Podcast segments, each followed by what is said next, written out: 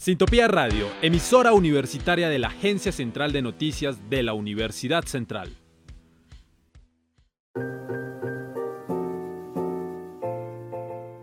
Sociedad. Cultura. La vida desde diferentes perspectivas. Efecto Cultural, un podcast de catarsis.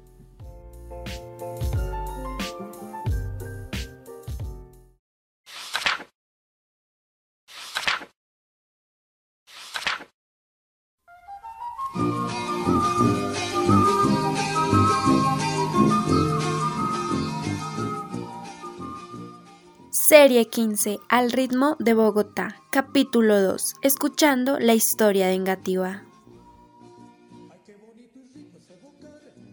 Bienvenidos a Ingativá. Sí, Ingativá. Así se le conoció en un inicio a esta localidad. Esta palabra es originaria del vocablo chipcha, que para unos significa Señor de lo Ameno y para otros Tierra del Sol. Esta localidad, la número 10 de Bogotá, se caracterizó por ser una zona fértil, con una gran cantidad de arroyos, quebradas y lagunas que adornaban este asentamiento muisca de la actual sabana de Bogotá.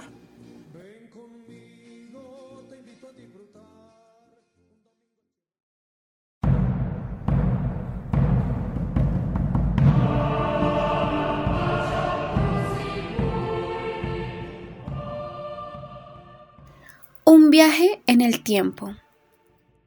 Sus orígenes datan en la época prehispánica, donde gracias a su ubicación geográfica contaban con abundante flora para las actividades agrícolas y de pesca. En 1537, el asentamiento muisca comienza con un adoctrinamiento por parte de los españoles, generando una decadencia de la cultura ancestral indígena. El poder de la Iglesia se ve instaurada con la construcción de la parroquia en nombre del Papa Clemente XII, pero que posteriormente tendría el nombre del Santuario de Nuestra Señora de los Dolores. Esta tuvo un declive a causa de los terremotos, pero que fue reconstruida en 1960.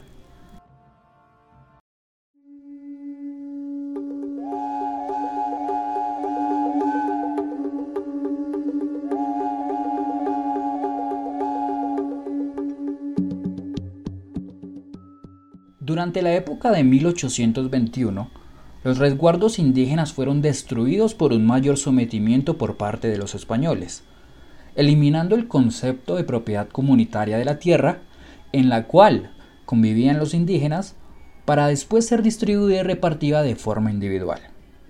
El municipio de Engativá se encontraba dividido en 11 veredas. Bolivia, Boyacá, Camavieja, Cune, El Centro, Gaitán, La Florida, Las Granjas, Pueblo Viejo, Puerta Grande y San Joaquín. Hoy en día, estas hacen parte de barrios residenciales.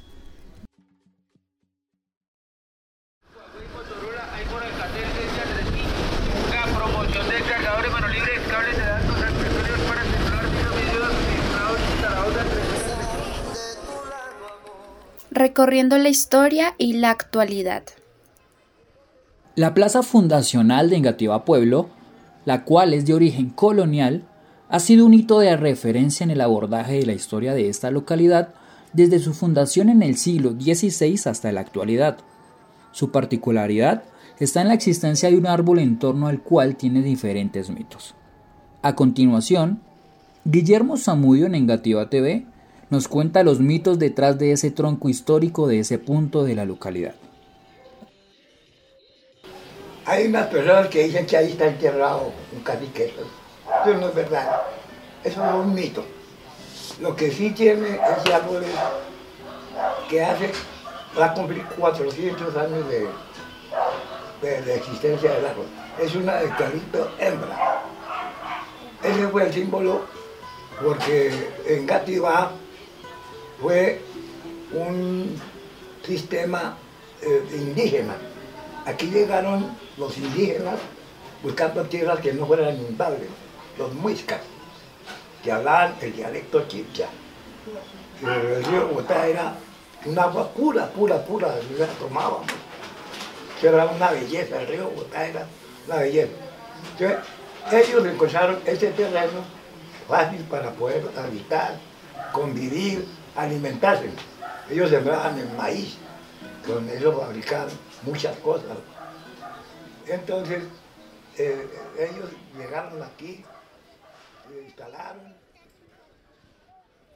Los sonidos que se me vienen a la mente al pensar en ese parque es el de los niños corriendo, jugando, los árboles moviendo sus hojas por el viento y toda la gente que, que transcurre ese, ese parque.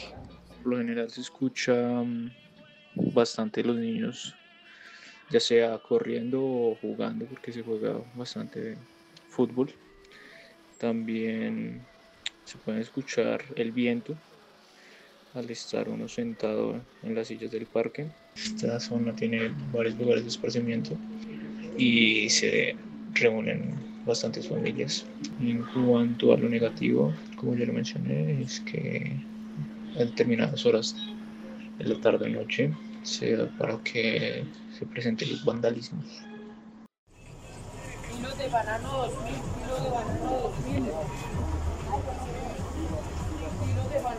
La plaza de mercado de las ferias es la representación de las diferentes plazas de mercado en la localidad, un lugar lleno de frutas y verduras cuyos colores resplandecen ante la vista de sus compradores, fundada en 1964 durante la administración de Gaitán.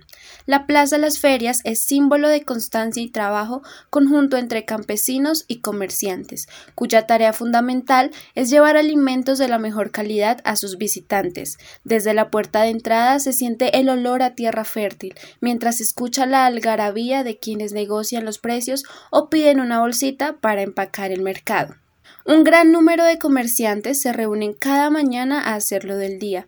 Una de ellas es la señora Inés de Cuncanchón, quien ha pasado 70 de sus 87 años vendiendo en la plaza. Ella, junto a sus 150 compañeros, han logrado que la plaza sea cada vez más reconocida y mejor estructurada, llegando así a ser piloto del programa Basura Cero, donde se dio inicio a un mejor aprovechamiento de los residuos en la localidad.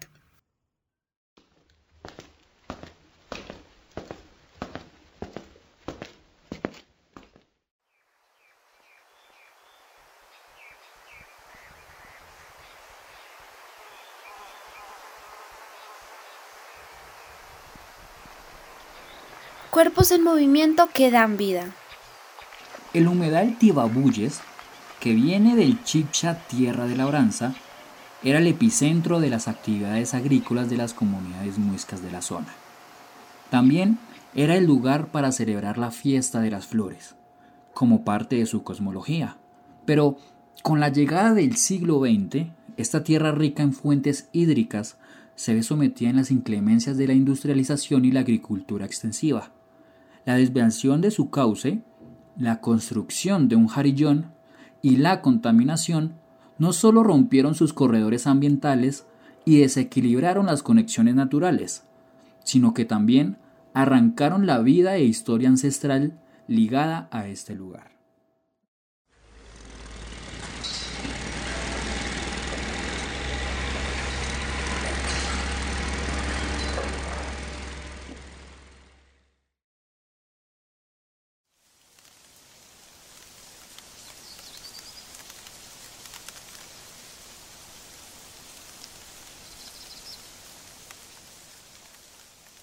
El humedal Jaboque, tierra de abundancia según su origen indígena, fue lugar elegido como santuario ceremonial, desde el cual los muiscas podían observar el cielo y ver los cuerpos celestes, haciendo de este territorio sagrado.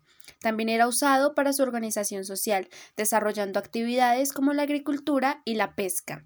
Este lugar es patrimonio en la localidad por su riqueza en vestigios de estas comunidades indígenas, permitiéndonos ver y entender un poco más cómo vivían y experimentaban el mundo. Además, este alberga variedad de formas de vida, tanto animales como vegetales, que si bien son indispensables para el ecosistema, se ven amenazadas por las construcciones y urbanizaciones de la zona.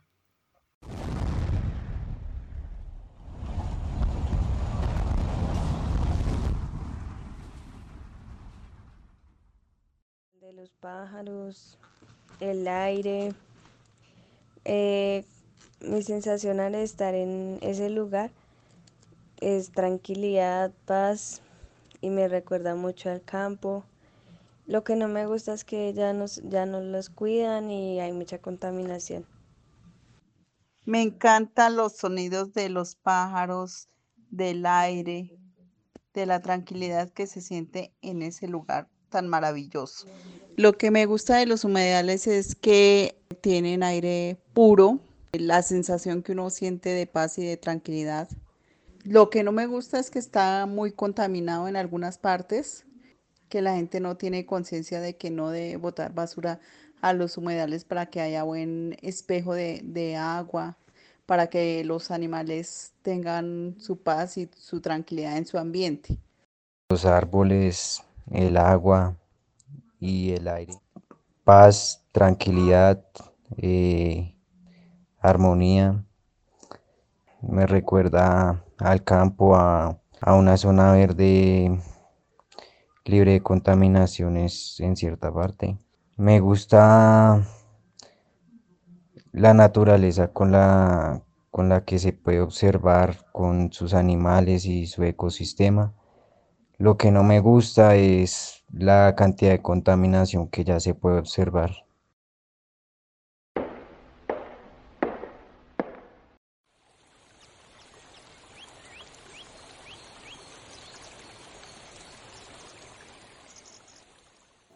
El Jardín Botánico Celestino Mutis lleva el nombre del astrónomo y botánico José Celestino Mutis, quien fue el primero en consagrarse al estudio de las ciencias sociales en el territorio de la Nueva Granada.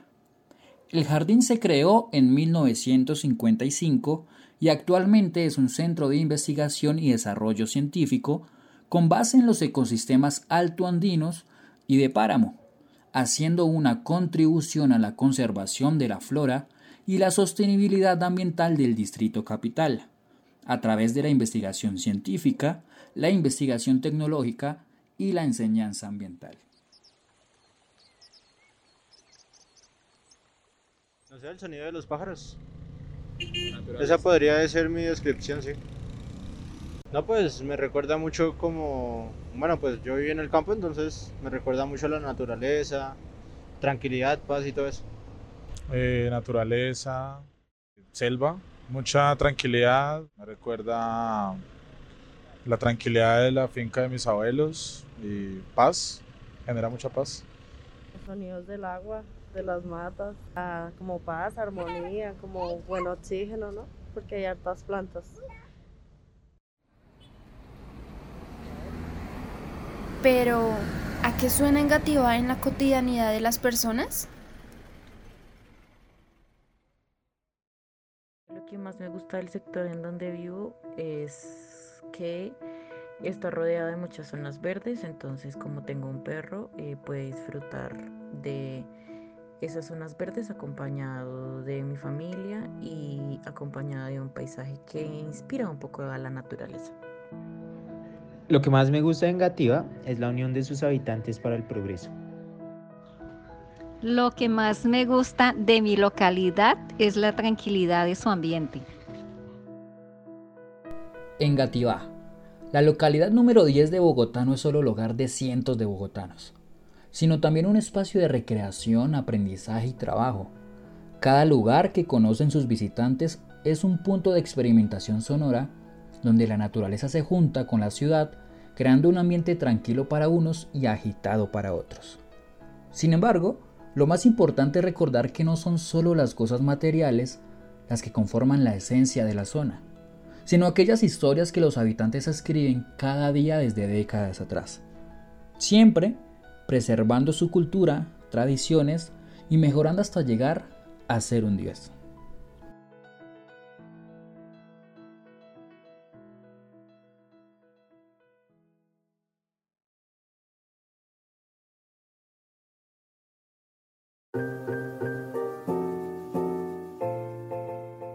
Sociedad. Cultura. La vida desde diferentes perspectivas. Efecto Cultural, un podcast de catarsis.